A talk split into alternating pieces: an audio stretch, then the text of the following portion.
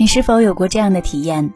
总觉得生活中处处是小人，工作上事事被针对，明知是芝麻绿豆之事，却也能压得自己喘不上气。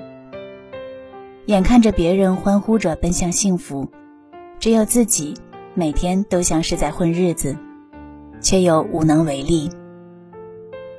人生过半，原想把日子过成诗，谁曾想却是满地鸡毛。殊不知，一个人之所以痛苦，往往不是过得不好，而是格局太小。相比那些习惯于停留在当下。轻易被表象裹挟的人，有大格局的人，往往活得通透且洒脱。哪怕是身处最低的境遇里，也能活出最高的境界。究其原因，并不是他们天赋异禀，也不是因为智商超群，而是他们深知，与其在无关紧要的人和事上消耗自己，不如把人做好，把事做对。